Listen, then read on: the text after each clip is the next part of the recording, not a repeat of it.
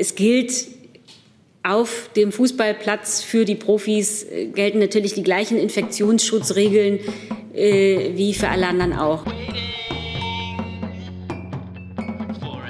In diesen besonderen Zeiten erlauben wir eine Übertragung der Pressekonferenzen aus der Bundespressekonferenz. Deswegen ein paar Worte vorab. Ähm, die Bundespressekonferenz ist eine regierungsunabhängige Organisation, wo sich Menschen organisieren, die über Bundespolitik als Journalistinnen, als Journalisten berichten.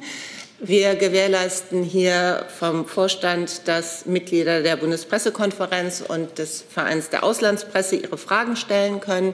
Wir freuen uns, wie gesagt, dass in diesen besonderen Zeiten auch noch weiter Gäste zu uns kommen. Und wir freuen uns auch, dass äh, über das Programm von Phoenix, die auch übertragen die Gebärdendolmetschung zu sehen ist. Die wird gestellt und organisiert von Phoenix. Vielen Dank dafür. Und heute sind das Bernadette Zwiener und Daniel Meixner, die ich ebenfalls herzlich begrüße. Schön, dass Sie da sind. So, dann berichten wir aus dem Kabinett und auch wahrscheinlich werfen wir einen Blick auf die Termine der Kanzlerin. Genau so werden wir das machen. Gerne auch in dieser Reihenfolge. Schönen guten Tag auch von mir. Im Kabinett hat die Bundesregierung heute die Fortsetzung der Beteiligung bewaffneter deutscher Streitkräfte an der European Union Naval Force Somalia, kurz Operation Atalanta, zur Bekämpfung der Piraterie vor der Küste Somalias beschlossen. Das Mandat dient dem Schutz der internationalen Seeschifffahrt, einschließlich des Schutzes der Schiffe des Welternährungsprogramms der Vereinten Nationen und denen der Mission der Afrikanischen Union vor der Küste Somalias. Das Mandat soll mit einer personellen Obergrenze von 400 Soldatinnen und Soldaten um weitere zwölf Monate bis zum 31. Mai 2021 verlängert werden. Die Entsendung steht unter dem Vorbehalt der Zustimmung des Deutschen Bundestages. Die Piraterie vor der Küste Somalias konnte dank des Engagements der internationalen Gemeinschaft zunehmend zurückgedrängt werden. Dennoch kommt es natürlich weiterhin in unregelmäßigen Abständen zu vereinzelten Piraterieangriffen in der Region. Die hierfür verantwortlichen kriminellen Netzwerke bestehen fort. Die Risiken für die Schiffe des Welternährungsprogramms der Vereinten Nationen sowie auch für die kommerzielle Schifffahrt bestehen angesichts der starken Präsenz bewaffneter illegaler Gruppen in dem Seegebiet weiter. Insbesondere die sichere Passage für die Schiffe des Welternährungsprogramms ist im Hinblick auf die humanitäre Dringlichkeit von Nahrungsmittellieferungen in viele Länder der Region unverzichtbar und besonders schützenswert. Und deshalb bleibt eine Kernaufgabe der Operation der Schutz der Schiffe des Welternährungsprogramms. Dann hat das Kabinett heute eine Formulierungshilfe für einen Gesetzentwurf beschlossen, um während der Corona-Pandemie für Planungs- und Genehmigungsverfahren formwahrende Alternativen für Verfahrensschritte zur Verfügung zu stellen. Ortsübliche oder äh, öffentliche Bekanntmachungen können damit durch eine Veröffentlichung im Internet erfolgen. Erörterungstermine, mündliche Verhandlungen oder Antragskonferenzen können per Online-Konsultation durchgeführt werden. Und damit kann man dann Planungs- und Genehmigungsverfahren für wesentliche Infrastrukturprojekte beziehungsweise nach Baugesetzbuch, Bundesemissionsschutzgesetz, Energiewirtschafts-, Bundesfernstraßengesetz rechtssicher und ohne zeitlichen Aufschub fortführen. Denn diese Verfahren können ansonsten wegen der aktuellen äh, Corona-Kontaktbeschränkungen blockiert werden, weil in vielen Fällen bislang eine physische Anwesenheit der Verfahrensbeteiligten erforderlich ist. Und so sind Erörterungstermine und öffentliche Anhörungen mit vielen Beteiligten ja derzeit unter den aktuellen Bedingungen gar nicht möglich. Die Sonderregelungen werden bis zum 31. März 2021 befristet eingeführt, gebündelt und für die einzelnen äh, befristet eingeführt und gebündelt für die einzelnen Fachgesetze. Der Gesetzentwurf wird ebenfalls heute von, von den Koalitionsfraktionen in den Bundestag eingebracht. Dann hat der, die Bundesregierung eine weitere Formulierungshilfe für einen Gesetzentwurf zur Abmilderung der Folgen der Covid-19-Pandemie im Wettbewerbsrecht und für den Bereich der Selbstverwaltungsorganisationen der gewerblichen Wirtschaft beschlossen. Die Schutzmaßnahmen zur Vermeidung der weiteren Ausbreitung der Covid-19-Pandemie, insbesondere Kontaktverbote, Geschäftsschließungen, Einschränkungen der Versammlungsmöglichkeiten, haben erhebliche Auswirkungen auf die Tätigkeit des Bundeskartellamtes sowie die Handlungsfähigkeit der Organe der Selbstverwaltung der Wirtschaft. Um die wirtschaftlichen und sozialen Härten aufgrund der Covid-19-Pandemie bei Kurzarbeit und Arbeitslosigkeit abzufedern, hat das Bundeskabinett auch hier eine Formulierungshilfe für einen Gesetzentwurf zu sozialen Maßnahmen zur Bekämpfung der Corona-Pandemie beschlossen. Der Entwurf des Sozialschutzpakets 2 sieht Folgendes vor. Arbeitnehmerinnen und Arbeitnehmer, die sich zu mindestens 50 Prozent in Kurzarbeit befinden, erhalten ab dem vierten Monat des Bezugs von Kurzarbeitergeld 70 Prozent ihres entgangenen Nettolohns und ab dem siebten Monat dann 80 Prozent.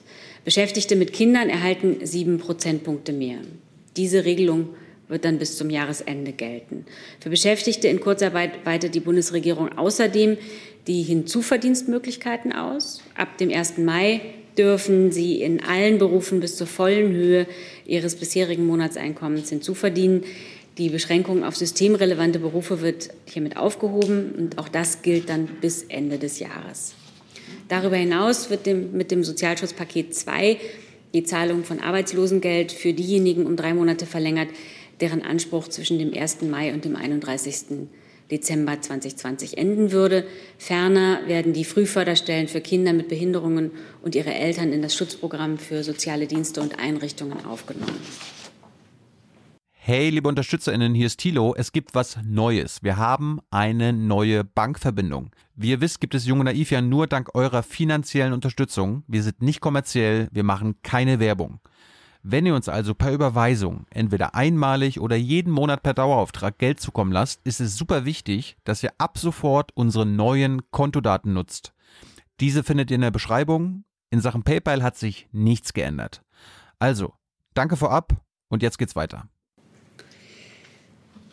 Dann gibt es eine weitere Formulierungshilfe, und zwar für den Entwurf eines zweiten Gesetzes zum Schutz der Bevölkerung bei einer epidemischen, epidemischen Lage von nationaler Tragweite. Mit dem Gesetz zum Schutz der Bevölkerung bei einer epidemischen Lage von nationaler Tragweite und dem Covid-19 Krankenhausentlastungsgesetzes werden oder wurden schnell erforderliche Regelungen und Maßnahmen zur Bewältigung der Covid-19-Pandemie beschlossen. Diese Maßnahmen werden nun ergänzt und weiterentwickelt. Die Änderungen betreffen in besonderer Weise den Infektionsschutz. Hier werden Themen wie Testungen, Immunitätsdokumentation, Meldepflicht und eine Stärkung des öffentlichen Gesundheitsdienstes in den Blick genommen. Für den Krankenhausbereich werden weitere Maßnahmen ergriffen, die die Krankenhäuser bei der Bewältigung der ausgelösten Pandemie unterstützen. Im Bereich der Pflege werden die weiteren Regelungen getroffen, um erwartende Versorgungsengpässe zu bewältigen. Der Gesetzentwurf enthält auch eine Regelung zur Zahlung und Refinanzierung einer einmaligen Sonderleistung einer Corona-Prämie für in der Pflege Beschäftigte. Zugelassene Pflegeeinrichtungen werden zur Zahlung von gestaffelten Prämien von bis zu 1000 Euro an ihre Beschäftigten verpflichtet. Die Aufwendungen für diese Corona-Prämien werden den Pflegeeinrichtungen zunächst durch die soziale Pflegeversicherung erstattet und im Voraus gezahlt. Die gesetzliche Krankenversicherung beteiligt sich anteilig an den Kosten im ambulanten Bereich. Die Länder und die Arbeitgeber in der Pflege können die Corona-Prämie ergänzend bis zur Höhe der Steuer- und Sozialversicherungsabgabenfreien Summe von 1.500 Euro aufstocken. Die Formulierungshilfe für den Gesetzentwurf enthält zahlreiche weitere Regelungen. Unter anderem soll, sollen Erleichterungen im Ablauf der Ausbildung zu staatlichen reglementierten Gesundheitsberufen dafür sorgen, dass die Ausbildung auch während der epidemischen Lage durchgeführt und abgeschlossen werden kann. Vorgesehen ist zudem eine Kostenübernahme für europäische Covid-19-Intensivpatienten, die in deutschen Krankenhäusern mangels Kapazitäten im Heimatland behandelt werden. Mit der Formulierungshilfe der mit der Formulierungshilfe vorgesehene Gesetzentwurf bedarf der Zustimmung des Bundesrates. Die Formulierungshilfe wird den Fraktionen ähm, für die Beratung und Beschlussfassung über einen aus der Mitte des Deutschen Bundestages einzubringenden Gesetzentwurf zugeleitet. Und wir sind noch nicht am Ende mit den Formulierungshilfen. Es gibt noch eine weitere. Und zwar für einen aus der Mitte des Deutschen Bundestages einzubringenden Entwurf zur Änderung des Erneuerbare Energiengesetzes 2017 und weiterer energierechtlicher Bestimmungen. Dabei geht es unter anderem um die sogenannten Bürgerenergiegesellschaften. Diese sollten an Ausschreibungen bereits teilnehmen können, bevor sie eine emissionsschutzrechtliche Genehmigung für ihr Projekt hatten. Ziel war es, die Akteursvielfalt zu stärken und die Windenergie an Land lokal zu verankern. Deswegen wurden Bürgerenergiegesellschaften im Erneuerbare Energiengesetz seinerzeit mit diesem Privileg ausgestattet. Dieses Privileg hat jedoch zu Fehlanreizen geführt und es, wurde letztlich, es wurden letztlich spekulative Gebote abgegeben, die auf noch nicht verfügbare Anlagetypen setzten. Um dieses Privileg zu nutzen, gründeten vor allem große Projektierer Bürgerenergiegesellschaften, die den formellen Anforderungen zwar entsprachen, aber sie ließen eine lokale Verankerung, die ja eigentlich erwünscht war, vermissen. Nahezu ausschließlich erhielten Projekte solcher Bürgerenergiegesellschaften ohne emissionsschutzrechtliche Genehmigung den Zuschlag. Genau diese sind aber mangels Genehmigung weitgehend auch bisher nicht realisiert worden. Und die Folge war, die, es wurden entsprechend weniger Windenergie an Land ausgebaut. Vor diesem Hintergrund wurde die Regelung bereits temporär ausgesetzt. Nach aktueller Rechtslage würde das Privileg der Bürgerenergiegesellschaften zum nächsten Gebotstermin am 1. Juli 2020 erneuert, erneut aufleben und damit die beschriebenen Probleme erneut auslösen. Gestrichen werden also soll das Privileg für Bürgerenergiegesellschaften bei Ausschreibung für Windenergieanlagen an Land Gebote ohne Genehmigung abgeben zu können. Künftig werden vielmehr alle Bieter bei den Ausschreibungen für Windenergieanlagen an Land nur noch für bereits genehmigte Projekte ein Gebot abgeben dürfen. Die Bundesregierung hat heute den Jahresabrüstungsbericht 2019 über die Grundlinien ihrer Abrüstungs-, Nichtverbreitungs- und Rüstungskontrollpolitik beschlossen. Sie kommt damit ihrer Berichtspflicht gegenüber dem Deutschen Bundestag nach und informiert Bundestag und Öffentlichkeit über die Leitlinien, inhaltlichen Schwerpunkte sowie die zentralen Entwicklungen der deutschen Abrüstungs-, Nichtverbreitungs- und Rüstungskontrollpolitik. Für die Bundesregierung sind Abrüstungs- und Kontrollpolitik zentrale Elemente deutscher Außen- und Sicherheitspolitik. Für den Berichtszeitraum 2019 kommen wir nicht umhin festzustellen, dass bestehende internationale Abrüstungs- und Rüstungskontrollarchitektur erheblichen Belastungen und auch Rückschlägen ausgesetzt war. Ich muss hier das Ende des INF-Vertrages und die weiter ungewisse Zukunft des New Start-Vertrags erwähnen. Ebenso ist die teilweise Aussetzung von Verpflichtungen aus der Wiener Nuklearvereinbarung durch den Iran zu nennen, sowie die mangelnden Fortschritte bei der Lösung des Nukleardossiers mit Nordkorea. Die Bundesregierung setzt sich deshalb auch 2019 aktiv und intensiv für eine Stärkung der bestehenden Abrüstungs- und Rüstungskontrollarchitektur ein, von der Stärkung des nuklearen Nichtverbreitungsvertrages mit dem Ziel einer atomwaffenfreien Welt über Anstrengungen zur Kleinwaffenkontrolle bis hin zur Entwicklung neuer Instrumente, um den Herausforderungen durch neue Technologien zu begegnen. Auch im Rahmen der deutschen Mitgliedschaft im Sicherheitsrat der Vereinten Nationen haben wir uns da maßgeblich in genau diesem Sinne eingebracht. So wurde erstmals seit 2011 das Thema der nuklearen Nichtverbreitung unter deutschem Vorsitz dort überhaupt wieder erörtert. 2020 wird die Bundesregierung ihre umfassenden Bemühungen für den Erhalt und die Stärkung der multilateralen Abrüstungs- und Rüstungskontrollarchitektur gemeinsam mit unseren Partnern in diesem Sinne fortsetzen. Und dann hat die Bundesregierung heute beschlossen, die bereits am 17. März 2020 erlassene weltweite Reisewarnung bis zum 14. Juni zu verlängern. Die Verlängerung wurde beschlossen, weil die weltweite Pandemielage fortbesteht und weiterhin mit starken, drastischen Einschränkungen im internationalen Luft- und Reiseverkehr sowie mit weltweiten Einreisebeschränkungen, Quarantänemaßnahmen und Einschränkungen des öffentlichen Lebens in vielen Ländern äh, weiter zu rechnen ist. Wir stehen dazu im, mit unseren europäischen Partnern auch im Gespräch. Damit wäre ich mit den Kabinettsthemen durch. Der Wochenausblick da äh, bitte ich wie immer zu, also wie in den letzten Wochen immer zu berücksichtigen, mögliche Änderungen äh, werden wir dann kurzfristig mitteilen und Sie wie gewohnt auch rechtzeitig informieren. Die Kanzlerin wird sich auch in der kommenden Woche wieder mit den zuständigen Ministerinnen und Ministern zur Lage der Corona-Pandemie besprechen. Ein solches Kabinett findet äh, wie in den vergangenen Wochen auch am Montag und am Donnerstag statt. Ebenfalls am Montag nimmt die Bundeskanzlerin auf Einladung von EU-Kommissionspräsidentin von der Leyen an einer virtuellen Covid-19-Geberkonferenz teil. Deutschland fungiert als Co-Gastgeber der Konferenz. Die Konferenz steht unter dem Titel Coronavirus Global Response. Es geht bei der Konferenz darum, eine internationale Allianz zur Forschung, Entwicklung und weltweiten Produktion von Impfstoffen, Arzneimitteln und Diagnostika zur Bekämpfung der Pandemie zu bilden und für die notwendige Finanzierung zu werben. Dies geht auf eine Zusage der G20 Staats- und Regierungschefs vom 26. März zurück. Startschuss zu dieser wichtigen Initiative zum Kampf gegen das Virus war die Videokonferenz der Weltgesundheitsorganisation am vergangenen Freitag gemeinsam mit anderen globalen Gesundheitsakteuren. Die Bundeskanzlerin hatte, Sie werden sich erinnern, dabei einen substanziellen Beitrag Deutschlands angekündigt und auch andere Geber aus Politik und Wirtschaft aufgerufen, sich zu beteiligen. Die schnelle Abfolge von Treffen zeigt, dass alle Beteiligten sich der Dringlichkeit international abgestimmter Maßnahmen bewusst sind. Die Videokonferenz wird am Montag am frühen Nachmittag stattfinden. Am kommenden Dienstag, den 5. Mai um 10.30 Uhr, wird die Bundeskanzlerin mit Vertretern der Automobilindustrie in einer Telefonschaltkonferenz zu den Auswirkungen der Corona-Pandemie auf Produktion und Absatz der Branche sprechen. Dann findet am Mittwoch, wie üblich, um 9.30 Uhr unter Leitung der Bundeskanzlerin dann das reguläre Kabinett statt. Und wie Sie auch schon wissen, wird die Bundeskanzlerin am Mittwoch den 6. Mai eine weitere, weitere Videokonferenz mit den Regierungschefinnen und Regierungschefs der Länder durchführen und erneut wichtige Fragen im Zusammenhang mit der Covid-19-Pandemie besprechen.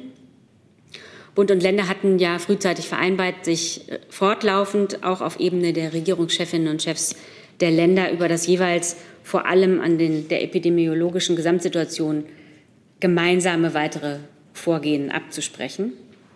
Wie Sie wissen, fällt eine Vielzahl der notwendigen bzw. bereits getroffenen Maßnahmen ja in die Zuständigkeit der Länder, zwischen denen ein möglichst einheitliches Vorgehen angestrebt wird.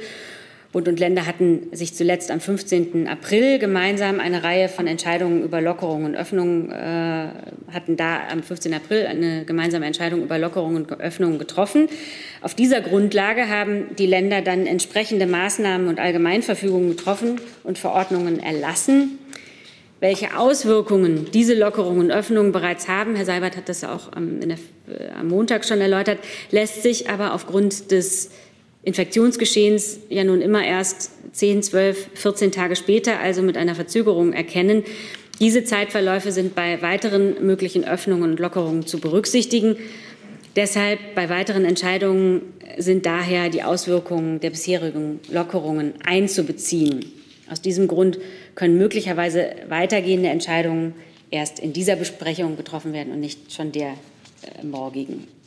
Im Anschluss auch an diese, dieses Treffen wird es eine Presseunterrichtung geben. Ebenfalls am Mittwoch wird die Bundeskanzlerin am Nachmittag am EU-Westbalkan-Gipfel teilnehmen, der den Umständen entsprechend auch als Videokonferenz stattfindet. Der Präsident des Europäischen Rates, Charles Michel, lädt alle Staats- und Regierungschefs der EU, der sechs Westbalkanstaaten sowie die Präsidentin der Europäischen Kommission, Ursula von der Leyen, zu dieser Konferenz ein. Ursprünglich sollte der Gipfel unter kroatischer Präsidentschaft im Vollformat in Zagreb stattfinden. Themen dieser Videokonferenz werden die Unterstützung der Westbalkanstaaten im Kampf gegen die Pandemie, die Annäherung der Staaten an die EU sowie die Reformprozesse auf dem westlichen Balkan sein. Am kommenden Freitag, den 8. Mai, ist der 75. Jahrestag der Beendigung des Zweiten Weltkrieges und der Befreiung vom Nationalsozialismus. Aus diesem Anlass nimmt die Bundeskanzlerin ab 12 Uhr an der Gedenkzeremonie in der Neuen Wache in Berlin teil. Sie wird dort gemeinsam mit anderen Verfassungsorganen einen Kranz niederlegen. Bundespräsident Frank-Walter Steinmeier wird im Anschluss vor der zentralen Gedenkstätte der Bundesrepublik Deutschland für die Opfer von Krieg und Gewaltherrschaft eine Rede halten und an die Opfer des Nationalsozialismus erinnern. Damit wäre ich mit dem Kabinett und den, den Terminankündigungen für die kommende Woche durch. Vielen Dank, Frau Demmer. Wir kommen zu einer Mitteilung aus dem Innenministerium. Bitte, Herr Alter. Ja, meine Damen und Herren, mit dem Ausbruch der Corona-Pandemie ist äh, das Bedürfnis der Bürgerinnen und Bürger nach zuverlässigen Informationen aus erster Hand gestiegen. Äh, das zeigt sich an den hohen Nutzerzahlen der bereits etablierten Notfallinformations-Nachrichten-App, kurz Warn-Nap NINA des Bundesamtes für Bevölkerungsschutz und Katastrophenhilfe. Diese liefert äh, bereits seit Jahren neben zahlreichen Informationen und Warnungen aus den Ländern und Kreisen auch eine fortlaufend aktualisierte Warnmeldung im Auftrag des Bundesgesundheitsministeriums zur Corona-Lage. Bisher hat Nina rund sieben Millionen Nutzerinnen und Nutzer erreicht. Das Interesse ist aber stetig äh, gewachsen. Und mit der neuesten Version der App werden jetzt bis zu 40 Millionen äh, Bürgerinnen und Bürger äh, über diese App Informationen abrufen können. Sie können diese App über die jeweiligen App Stores für die Betriebssysteme iOS und Android ab sofort downloaden. Äh, die Warn-App Nina, das ist ein wichtiger Punkt, erhebt keinerlei personenbezogene Daten, steht auch nicht im Zusammenhang mit anderen Apps, die derzeit äh, besprochen werden, sondern es geht um eine reine Informationsübermittlung äh, aus sicherer und zuverlässiger Quelle. Ähm, und äh, das vielleicht noch zum, zum Hintergrund. Das äh, Bundesamt äh, für Katastrophen, Bevölkerungsschutz und Katastrophenhilfe ist nach dem Gesetz über den Zivilschutz und die Katastrophenhilfe ähm, eingebunden, diese Warnungsinfrastruktur über die Bundesländer zur Verfügung zu stellen. Die Warn-App Nina ist dabei also nur ein Multiplikator, der über aktuelle Gefahren informiert und kann von einer breiten Öffentlichkeit als sichere Informationsquelle ab sofort genutzt werden. Vielen Dank. Auch das Auswärtige Amt hat uns eine Mitteilung mitgebracht. Ja, ich habe noch eine Terminankündigung für morgen. Nachmittags findet da das von Außenminister Maas ja bereits auch öffentlich angekündigte Außenministertreffen im Normandie-Format als Videokonferenz statt. Am Treffen wird neben den Außenministern Frankreichs, Russland und der Ukraine auch die Sondergesandte der OSZE, Botschafterin Heidi Grau, teilnehmen. Es wird dabei vor allem darum gehen, wie die Schlussfolgerungen des Gipfeltreffens von Paris konsequenter in der trilateralen Kontaktgruppe zwischen Russland und der Ukraine umgesetzt werden können. Das gilt umso mehr im Lichte der Corona-Pandemie, vor der leider auch die Ostukraine nicht verschont geblieben ist. Im Anschluss an das Treffen wird es ein Statement des Außenministers geben mit Gelegenheit zu Fragen. Und ich Dankeschön, hatte tatsächlich Dankeschön. Ähm, Moment, Frau Demmer, damit hat sich auch die Frage von Tatjana Fürsowa von Interfax erledigt. Das können wir dann hier abhaken. Und jetzt zurück zu Ihnen. Und ich hatte angesichts der Fülle der Themen, die heute im Kabinett äh, vorlagen, Anlagen, eins vergessen. Im Anschluss an die reguläre Sitzung hat sich das Kabinett dann noch in einer Sondersitzung mit der deutschen Ratspräsidentschaft befasst. Zunächst war als Gast, das hatte ich Ihnen ja äh, letzte Woche schon angekündigt, der Generalsekretär des Rates der EU, äh, Jeppe Tranholm-Mikkelsen, zugeschaltet. Er hat, äh, wie bei üblich, wie üblich im Vorfeld von Ratspräsidentschaften ähm, einen Überblick äh, zu Aufgaben und Verfahren während der Ratspräsidentschaft gegeben und dann natürlich vor allem zu den konkreten Folgen der Corona-Pandemie die, und den Auswirkungen auf die Arbeit der EU-Institutionen unterrichtet. In der Sitzung ging es dann vor allem um die inhaltliche Neuausrichtung. In, in der Sitzung ging es dann vor allen Dingen um die inhaltliche Neuausrichtung der Ratspräsidentschaft, die ja durch die Corona-Pandemie und ihre langfristigen Folgen notwendig sind. Die Corona-Pandemie und ihre Folgen werden die deutsche Ratspräsidentschaft selbstverständlich ganz entscheidend prägen. Aber auch die Themen, die schon vor der Pandemie im Fokus standen, Klimaschutz, Digitalisierung, die Rolle Europas in der Welt, werden äh, bei der Bewältigung der Krise und auch in der deutschen Ratspräsidentschaft natürlich eine zentrale Rolle spielen. Das hat die Kanzlerin ja bereits im letzten Wochenende in ihrem Videopodcast betont. Dort hat sie auch klargemacht, dass sich in der deutschen Ratspräsidentschaft auch die Frage stellen wird, wo wir mehr und besser in Europa zusammenarbeiten können. Vielen Dank. Ich schlage vor, also zunächst einmal der Hinweis darauf, dass wir jetzt ungefähr eine halbe Stunde haben für Fragen. Sie wissen alle, um 14 Uhr kommt der Bundeswirtschaftsminister. Und ich schlage vor, dass wir jetzt erst einmal über die Kabinettsbeschlüsse reden, die mit Corona zu tun haben. Und anschließend an das, Frau Demmer, was Sie zuletzt gesagt haben, eine Frage von Christoph Brandner von der Neuen Züricher Zeitung. Ist es korrekt, dass die Bundesregierung bereit wäre, den EU-Haushalt von 1 auf 2 Prozent des EU-BIPs anzuheben? Die Bundeskanzlerin hat sich, ähm, glaube nach dem letzten äh, Gipfel dazu geäußert, dass die Bundesregierung sehr wohl zu äh, erhöhten Beiträgen äh, bereit sein wird. Aber die Beratungen über den mittelfristigen Finanzrahmen äh, dauern an. Professor Brandner fragt nach, wie hoch wäre der Beitrag für Deutschland in diesem Fall für, kommende mehr, für den kommenden mehrjährigen Finanzrahmen? Das wird zu diskutieren sein. Ja, also ich darf noch äh, ergänzen. Sekunde. Es ist ja jetzt auch keine Frage, äh, wo Nationalstaaten einzeln melden, wie viel sie bereit sind, jetzt zum Haushalt beizutragen, sondern es ist ein Gesamtpaket, das es mit den Partnern äh, zu beraten gilt. Und äh, dazu haben sowohl die Bundeskanzlerin als auch der Finanzminister als auch der Außenminister ja wiederholt geäußert, dass wir bereit sind, äh, solidarisch unseren Teil mitzutragen. Aber über eine Höhe können wir zu diesem Zeitpunkt äh, nicht spekulieren. Herr Rinke dazu? Genau, zu diesem äh, Sonderkabinettstreffen. Ich hätte ganz gerne gewusst, ob da Entscheidungen gefallen sind, was man mit den informellen Räten, die ja schon in Planung waren, zumindest vor der Sommerpause ähm, wird. Also hat es schon eine Entscheidung gegeben, dass die nicht stattfinden oder wenn dann nur in der virtuellen Form? Und hält man an dem geplanten EU-China-Gipfel in Leipzig fest im September? Das sind alles Fragen, die weiter im Blick behalten werden. Ähm, es wird ja noch ein bisschen Zeit vergehen. Äh, wir können zum jetzigen Zeitpunkt nicht genau sagen, wie sich die Pandemie bis dahin entwickelt hat. Deswegen äh, würde ich Sie da ähm, darauf verweisen, dass wir Sie da auf dem Laufenden halten. Darf ich kurz nachfragen, sind überhaupt Entscheidungen gefallen in dieser Sitzung oder war das nur so eine Art Brainstorming?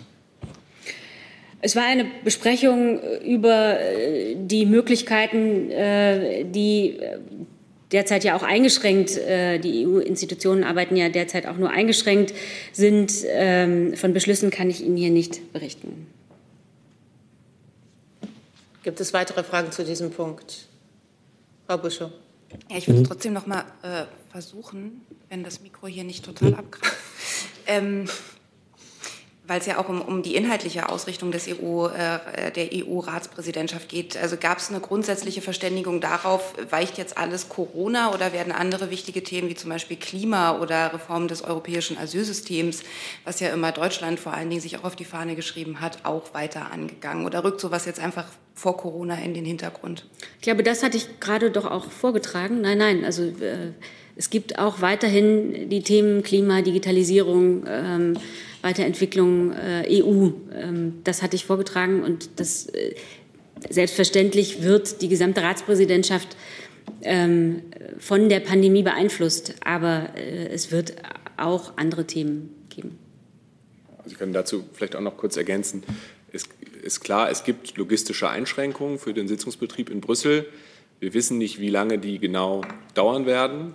Äh, und das ist äh, der Punkt, über den wir jetzt diskutieren. Äh, natürlich wird, wenn wir unsere Schwerpunktthemen weiter verfolgen, Frau Demmer hat es gerade gesagt, aber natürlich müssen wir mit den Gegebenheiten, die wir dann vorfinden, umgehen. Und darum ist das jetzt ein Prozess, in dem wir uns befinden, wo wir diskutieren und gemeinsam mit dem Ratssekretariat das versuchen so zu takten, dass das alles gut über die Bühne gehen kann. Und Herr Rinke, das vielleicht auch noch zu Ihrer Frage. Ähm, auch da sind wir jetzt dabei, äh, Contingency Planning zu machen äh, zu gucken, was kann physisch stattfinden, was vielleicht als Videokonferenz. Aber es ist zu früh, da jetzt äh, einzelne Termine anzukündigen. Die sind jetzt physisch, die als Videokonferenz und so. Wir versuchen uns jetzt einfach so gut wie es geht darauf vorzubereiten und auf äh, dann mit dem aktuellen Zustand, den es im Ratssekretariat gibt, in den Gremien äh, umgehen zu können als Ratspräsident. Dann Herr Stuchlik zum Thema Reisewarnung, bitte. Ja, eine Frage ans Auswärtige Amt. Die ähm, Tourismusverbände und einzelne Unternehmen beschweren sich über mangelnde Kontaktaufnahme von Seiten der Bundesregierung. Man sei gar nicht richtig konsultiert werden, worden und trage aber die Hauptlast äh, dieser Entscheidungen, Stichwort Regressansprüche. Das Ganze sei viel zu kurzfristig geplant. Es gäbe kein, keine große Perspektive. Was sagen Sie dazu? Ja, schauen Sie, das ist für uns äh, natürlich auch ein Novum. Eine weltweite Reisewarnung hat es vorher noch nie gegeben. Ähm, wir versuchen jetzt damit so umzugehen, um den unterschiedlichen Bedürfnissen gerecht zu werden. Da gibt es natürlich die Reisenden, äh, die möglichst Planungssicherheit haben möchten. Äh, und gleichzeitig gibt es andere, die natürlich äh, wünschen, oder eigentlich wünschen wir uns, dass alle, dass möglichst schnell wieder ein normaler Reisebetrieb stattfinden kann. Aber das geht natürlich nur dann, wenn es zu verantworten ist. Und da müssen wir dann einen Zeitraum finden, über, von dem wir denken, dass wir für diesen Zeitraum eine Aussage treffen können. Das ist jetzt bis zum 14. Juni. Das hat der Außenminister gerade auch noch mal erläutert, ähm, dass wir derzeit nicht absehen können, dass sich in den Wochen bis dahin die Lage grundsätzlich verändern wird. Und gleichzeitig, das ist der andere Punkt, wollen wir natürlich die Öffnung dann, wenn sie zu verantworten sind, auch möglich machen. So, und äh, diese Balance äh, gilt es zu treffen. Was wir als Auswärtiges Amt äh, machen, ist eine aktuelle Lageeinschätzung. Äh, das ist das, was jetzt abgegeben wird, eine weltweite Reisewarnung äh, bis zum 14. Juni, äh, weil weiter mit starken und drastischen Einschränkungen im internationalen Luft- und Reiseverkehr zu rechnen ist, weil es weltweite Einreisebeschränkungen gibt, Quarantänemaßnahmen und auch Einschränkungen des öffentlichen Lebens in vielen Ländern. Also das sind die Punkte, die uns dazu bewogen haben. Wie gesagt, das ist die aktuelle Lageeinschätzung, die wir geben können, mit den Informationen und mit dem Zeithorizont, mit dem wir umgehen können als Auswärtiges Amt. Zusatz, Herr Stochnik? Zusatz. Äh, was sagen Sie denn zu dem Vorwurf, Sie hätten die betroffenen Verbände nicht genügend konsultiert? Ja, also ehrlich gesagt, den kann ich nicht nachvollziehen. Äh, wir sind natürlich im laufenden Kontakt. Da gibt es ja bewährte Verfahren von unserem Krisenreaktionszentrum, damit Beteiligten zu sprechen. Aber ich habe es ja gerade schon gesagt, die Faktoren, die jetzt dazu geführt haben, äh, bis zum 14. Juni die Reisewarnung auszusprechen, das sind ja im Wesentlichen Regelungen anderer Staaten, die einfach den äh, normalen Reiseverkehr nicht ermöglichen. Und äh, die ändern sich auch nicht dadurch, äh, dass wir uns in Deutschland darüber ja ganz lange und intensiv unterhalten. Frau Dunst dazu. Ähm, ich wollte dazu zu dem Zeitpunkt noch mal fragen. Das ist ja nun vor den Sommerferien. Ähm, Viele müssen sich ja überlegen, wann sie stornieren. Da werden die Gebühren, äh, je höher, desto kurzfristiger sie stornieren. Äh, können Sie sagen, dass Sie mit einem sicheren Abstand äh, dazu, dass Leute ihre Sommerurlaube, die in die Sommerferien fallen, entsprechend stornieren können, dann eine weitere Entscheidung treffen? Und an das Landwirtschaftsministerium die Frage, was die, das Umdenken vielleicht des Tourismus betrifft. Ähm, es wird ja viel über Urlaub auf dem Bauernhof gesprochen. Sind, äh, haben Sie da einen Überblick, ob das alles schon ausgebucht ist oder ob da Kapazitäten sind? Ähm das Landwirtschaftsministerium ist nicht da, hört aber zu und das okay. reichen wir dann nach. Deswegen können wir uns auf diesen einen Aspekt oder den ersten Aspekt Ihrer Frage konzentrieren an dieser Stelle. Ja, äh, Frau Dunst, das haben Sie sehr gut beobachtet, dass in der Tat der Zeitraum so gewählt ist, dass äh, bis jetzt ähm, wir von einem Zeitraum sprechen vor den äh, großen Sommerferien. Äh, allerdings nach den ja auch in vielen Bundesländern stattfindenden Pfingstferien. Das sind natürlich durchaus ähm, Überlegungen, die bei uns äh, reinspielen, weil wir, wie ich habe es schon gesagt, natürlich für die Bürgerinnen und Bürger größtmögliche Planungssicherheit geben wollen und gleichzeitig auch sagen nicht über Gebühr äh, limitieren wollen, wenn es dann vielleicht nicht mehr angezeigt sein sollte. Also das ähm, gucken wir uns genau an. Wir sind uns dieser Verantwortung bewusst. Wir sind uns auch bewusst, dass äh, die Bürgerinnen und Bürger natürlich gerne in den Urlaub fahren. Der Außenminister hat aber auch deutlich gemacht, äh, in mehrfach in Interviews in den letzten Tagen, dass äh, wir uns keine Illusionen machen dürfen, dass dieser Reisesommer 2020 nicht so sein wird, wie wir uns äh, das wünschen und wie wir es auch gewohnt sind. Das ist, denke ich, ein klares Erwartungsmanagement die, Welt, äh, die Reisewarnung, die weltweite, das ist äh, an anderer Stelle wurde das hier äh, im anderen Kontext wurde mal von einer Bazooka gesprochen. Das ist ja sozusagen unsere Bazooka für den Reiseverkehr, mit der wir sorgfältig und vorsichtig umgehen wollen. Also darum ist das jetzt das Datum und ich kann keine Prognose darüber abgeben, wie wir dann entscheiden werden im, im Juni, wenn sozusagen diese aktuell geltende Reisewarnung ausläuft. Zusatz? Zusatz. Ähm können Sie sagen, bis wann Sie über den Zeitraum danach entscheiden? Das ist ja wichtig. Wenn die Leute wissen, Mitte Mai gibt es die nächste Info, können Sie das sagen? Und könnte es sein, dass von der, von der weltweiten Reisewarnung bestimmte Länder, europäische Nachbarländer zum Beispiel, dann ausgeschlossen werden, also ausgeschlossen werden könnten, indem man dahin reisen darf? Ja. Ja, darüber möchte ich ehrlich gesagt im Moment nicht spekulieren, weil wir haben ja jetzt gerade mal heute die Entscheidung getroffen, bis zum 14. Juni soll die weltweite Reisewarnung gelten. Wir haben gleichzeitig äh, heute gesagt, dass wir uns vor allem mit unseren europäischen Partnern auch koordinieren wollen und auch darüber reden wollen, was für Kriterien es gibt, um von dieser, äh, diesen Einschränkungen im Reiseverkehr äh, irgendwann langsam wegzukommen. Äh, also diese Gespräche werden jetzt laufen oder laufen äh, auch schon. Ähm, aber ich möchte da jetzt ähm, aller Vorsicht jetzt noch keine Prognose wagen, äh, ob es gelingen wird, äh, für die Sommersaison sich bereits mit einigen Ländern vielleicht in Europa auf so etwas zu verständigen oder nicht. Das ist äh, im Moment noch Zukunftsmusik. Ich habe jetzt zu diesem Punkt noch Herrn Clement und Herrn Hünig auf der Liste und würde danach gerne weiterkommen auf der umfangreichen Themenliste. Bitte, Herr Clement. Nachfrage dazu an Frau Demmer. Angesichts der Verlängerung der Reisewarnung hat ja der Deutsche Tourismusverband an die Kanzlerin appelliert, das Thema auch mit aufzugreifen. Beispielsweise bei der Schalte morgen wird das dort Thema sein und wenn ja, in welcher Form? Also ähm, die, das Kabinett hat ja heute äh, zu diesem Thema beraten. Ähm, es ist so, wie Herr Breul gesagt hat, das Infektionsgeschehen ähm, lässt sich äh, so langfristig nicht prognostizieren. Klar ist aber, dass wir noch eine ganze Weile mit dem Virus leben müssen.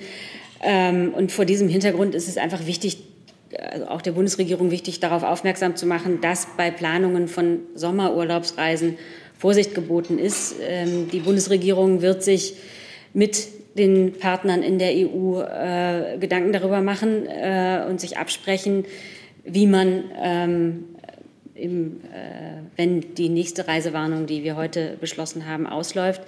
Ähm, darüber hinaus kann auch ich hier jetzt keine Prognosen machen. Ähm, aber ähm, dass das ein wichtiges Thema ist, ist der Bundesregierung bekannt. Deswegen beschäftigt sie sich damit.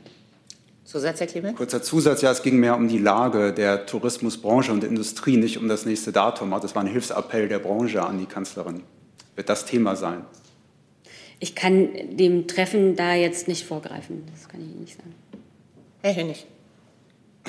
Frau Demmer, ich wollte noch mal nachfragen zum äh, Sommerurlaub zu Hause. Es gibt ja verschiedene Forderungen, auch jetzt äh, Ferienhäuser und Ferienwohnungen zu öffnen, beziehungsweise jetzt eine Perspektive zu geben, weil die Leute sich ja zu Recht auch Gedanken machen, wo sie jetzt den Urlaub verbringen. Also wenn nicht im Ausland, dann an der Ost-, Ost oder Nordsee wird das morgen Thema sein. Es gibt einen Stufenplan von drei Ländern, unter anderem NRW dazu. Also welche Botschaft haben Sie da an die, an die Bundesbürger, was den Urlaub zu Hause betrifft? Also ich muss Sie da leider enttäuschen. Ich kann jetzt im Vorgriff auf die Sitzung morgen äh, nicht sagen, äh, ob das dort Thema sein wird. Aber dass das, wie gesagt, für alle Bundesbürger ein Thema von zentraler Bedeutung ist, ist äh, klar und äh, wir halten Sie da auf dem Laufenden. Dann Frau Jennen. Nochmal dazu? Auch, auch nochmal zum Autogipfel. Ähm, so, was bitte? Zum, zum Thema Autogipfel. Autogipfel kommt später. Also, Wir sind ja, waren jetzt erst ja noch mal bei, bei Reisewarnung. Ähm, gibt es weitere Fragen zu den Kabinettsbeschlüssen, die sich auf Corona beziehen? Frau Wolf. Ähm, eine Frage zu den, also an das Bundesarbeitsministerium. Es geht um die Sekunde, Beratung. da müssten wir eben erst einmal wechseln.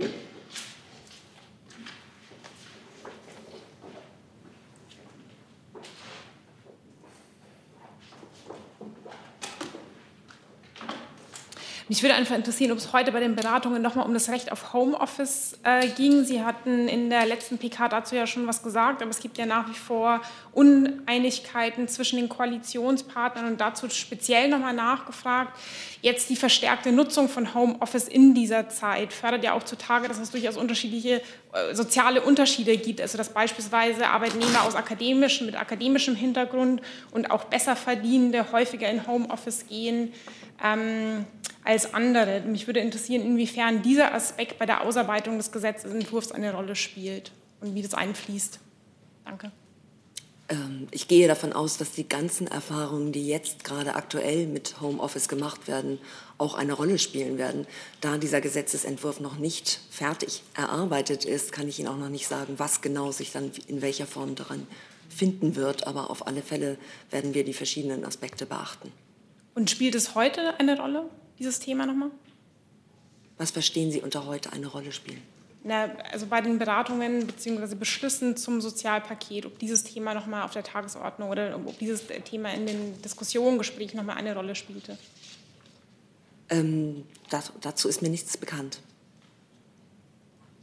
Gibt es bei der Gelegenheit weitere Fragen ans Arbeitsministerium?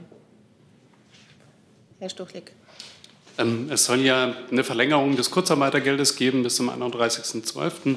Ähm, als Gründe für diese Befristung sind unter anderem äh, finanzielle Gründe genannt. Da würde mich interessieren, wie teuer werden denn die Ausweitungen der Maßnahmen beim Kurzarbeitergeld und ähm, wie viele Menschen sind zusätzlich betroffen?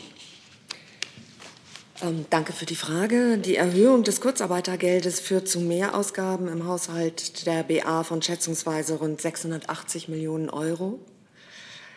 Ähm, gleichzeitig kann man aber auch sagen, dass ich meine, es sind ungefähr 1,8 Millionen Menschen, die davon noch profitieren werden. Also insofern ist es auch eine große Menge an Menschen, die davon was haben werden.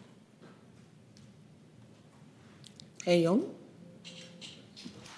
Zum Thema Bundesliga eine Frage ans Arbeitsministerium. Äh, wie passen Ihre eigenen Arbeitsschutzstandards, wie zum Beispiel Abstand von mindestens anderthalb Metern und äh, Schutz bei unvermeidlichem direkten Kontakt mit dem grünen Licht für die Bundesliga zusammen? Augenblick. Wir hatten darüber ja schon äh, Anfang der Woche einmal geredet. Und äh, da hatte ich auch darauf hingewiesen, dass wir nicht grundsätzlich ein grünes Licht für die Bundesliga-Fußballspiele geben könnten, sondern dass wir uns ausschließlich mit Arbeitsschutzmaßnahmen beschäftigen in dem Zusammenhang.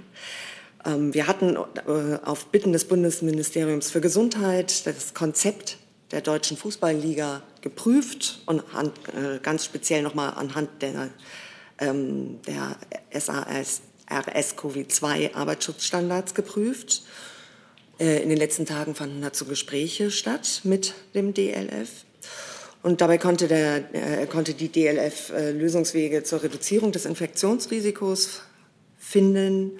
Und deswegen sind wir jetzt mit der gefundenen Lösung soweit äh, zufrieden, dass wir sagen, das sei arbeitsschutzrechtlich akzeptabel.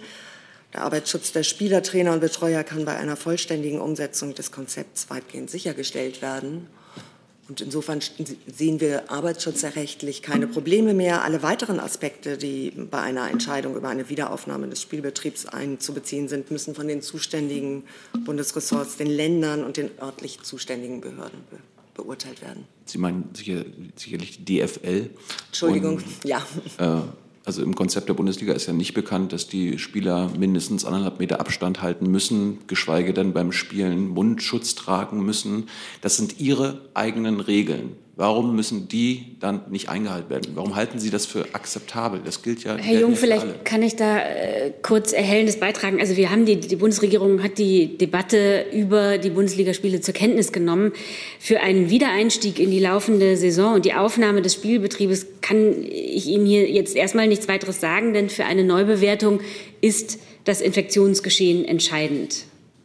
Ich hatte aber gerade auf die Akzeptanz die Sie gerade angesprochen haben. Letzter Zusatz dazu mit Blick ja, auf die, die Frage habe ich ja gerade gestellt. Also wie, ja. wie, passt das zusammen? Ja, wir haben Ihre Frage gehört. Danke. Ähm, es passt insofern zusammen, als, soweit ich es weiß, dieses Konzept vorsieht, dass der Quarantäneansatz befolgt wird und auf diese Art eine Ansteckung vermieden wird. Entschuldigung.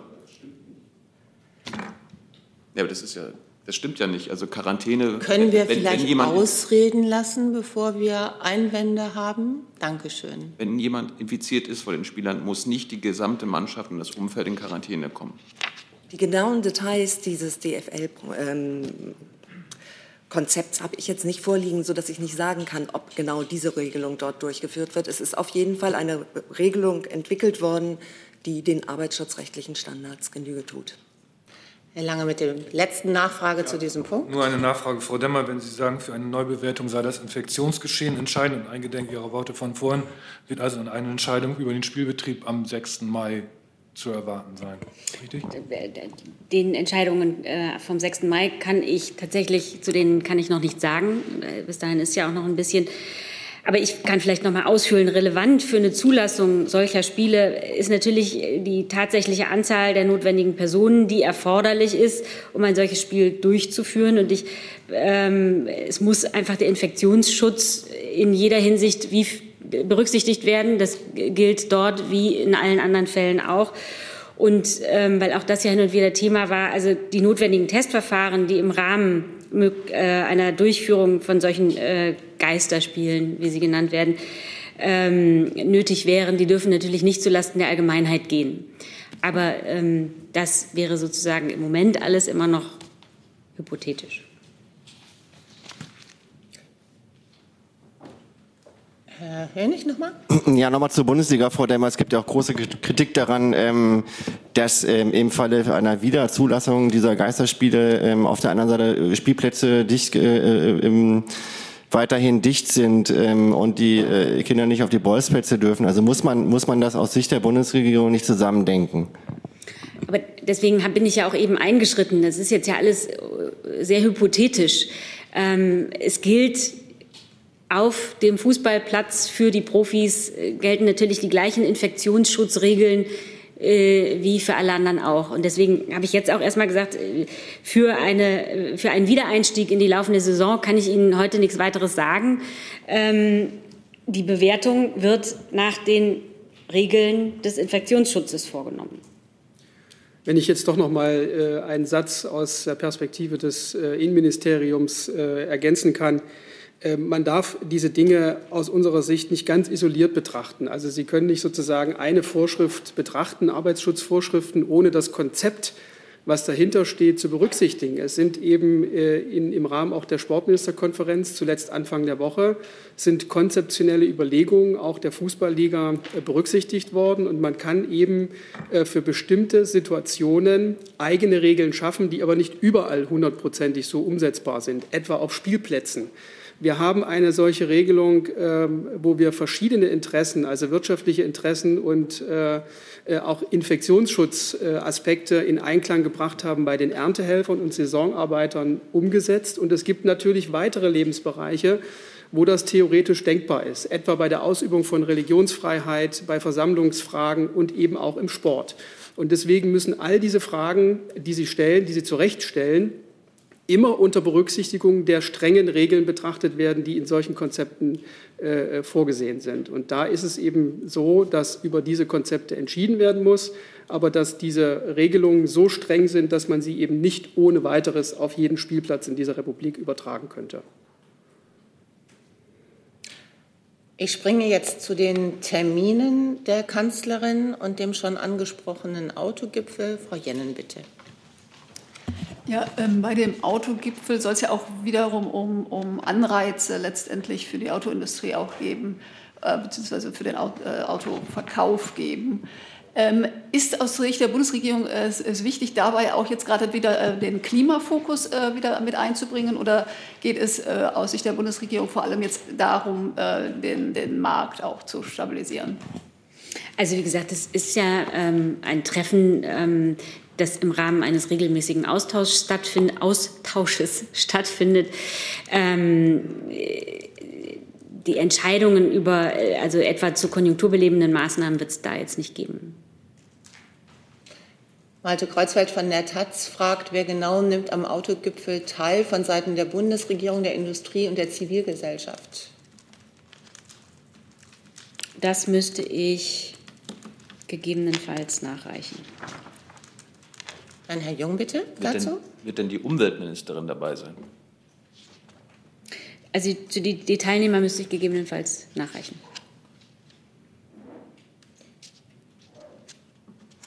Gut. Gab es Fragen zu Nina? Wenig? Herr Alter, können Sie noch mal ähm, genau sagen, was jetzt die Gründe sind für die Ausweitung? Gab es eine Überlastung der Server zum Beispiel? Und äh, ist denn das jetzt ein weiteres Betriebssystem bei dieser App oder wie muss man sich das vorstellen genau? Also die App wurde in ihren Funktionalitäten grundsätzlich überarbeitet. Äh, sie wurde im Wesentlichen mit neuen Funktionalitäten ausgestattet, die sie bisher nicht hatte. Ähm, es wurde das Design überarbeitet dieser App und es wurde insbesondere sichergestellt, dass äh, wir eine deutlich höhere Nutzermöglichkeit haben. Ich hatte es erwähnt, von sieben auf 40 Millionen äh, ähm, Menschen, die das jetzt nutzen können. Und die neueste Version der Nina Warn App ähm, hat also einen völlig neuen Informationsbereich erhalten zur Corona-Lage. Und äh, sie hat im Bereich aktuelle Informationen zudem einen News-Ticker und eine Push-Funktion, mit der man auch Informationen sozusagen äh, äh, aktiv auf sein Smartphone äh, übersenden lassen kann. Ich kann vielleicht noch ergänzen, weil sich das BPA da auch ähm, unterstützend betätigt hat, einfach aufgrund des ähm, ja sehr gestiegenen und hohen Bedürfnisses nach zuverlässigen Informationen ähm, hat es die Erweiterung der ja schon äh, existierenden App gegeben, äh, an denen wir uns sehr gerne auch ähm, redaktionell beteiligt haben, um das Projekt zu unterstützen. Herr Rinke? Kurze Nachfrage an Herrn Alter. Sie hatten die beiden Zahlen erwähnt, 7 Millionen und 40 Millionen. Ähm, nur zum Verständnis, gab es denn jetzt schon 7 Millionen Nutzer oder können Sie uns sagen, wie viele das bisher genutzt haben? Also ist, war man schon an der Kapazitätsgrenze und musste das jetzt ausweiten oder hätte es da noch Spielraum gegeben? Äh, das, also nach meinen Informationen hat die App bislang 7 Millionen äh, Nutzer erreicht. Dabei war aber auch äh, die Grenze des Machbaren äh, zugleich erreicht. Insofern mussten auch technische Kapazitäten erweitert werden, weil natürlich in einer Situation, wie wir sie jetzt erleben, spätestens dann wird klar, dass eine solche Informationsplattform für sieben Millionen Menschen nicht ausreichend ist, äh, sondern dass man das deutlich erweitern, muss.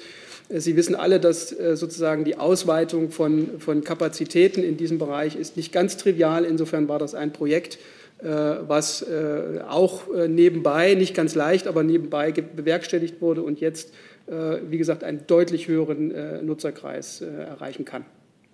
Insofern hoffen wir darauf, dass die App auch von vielen aus den jeweiligen App Stores runtergeladen wird.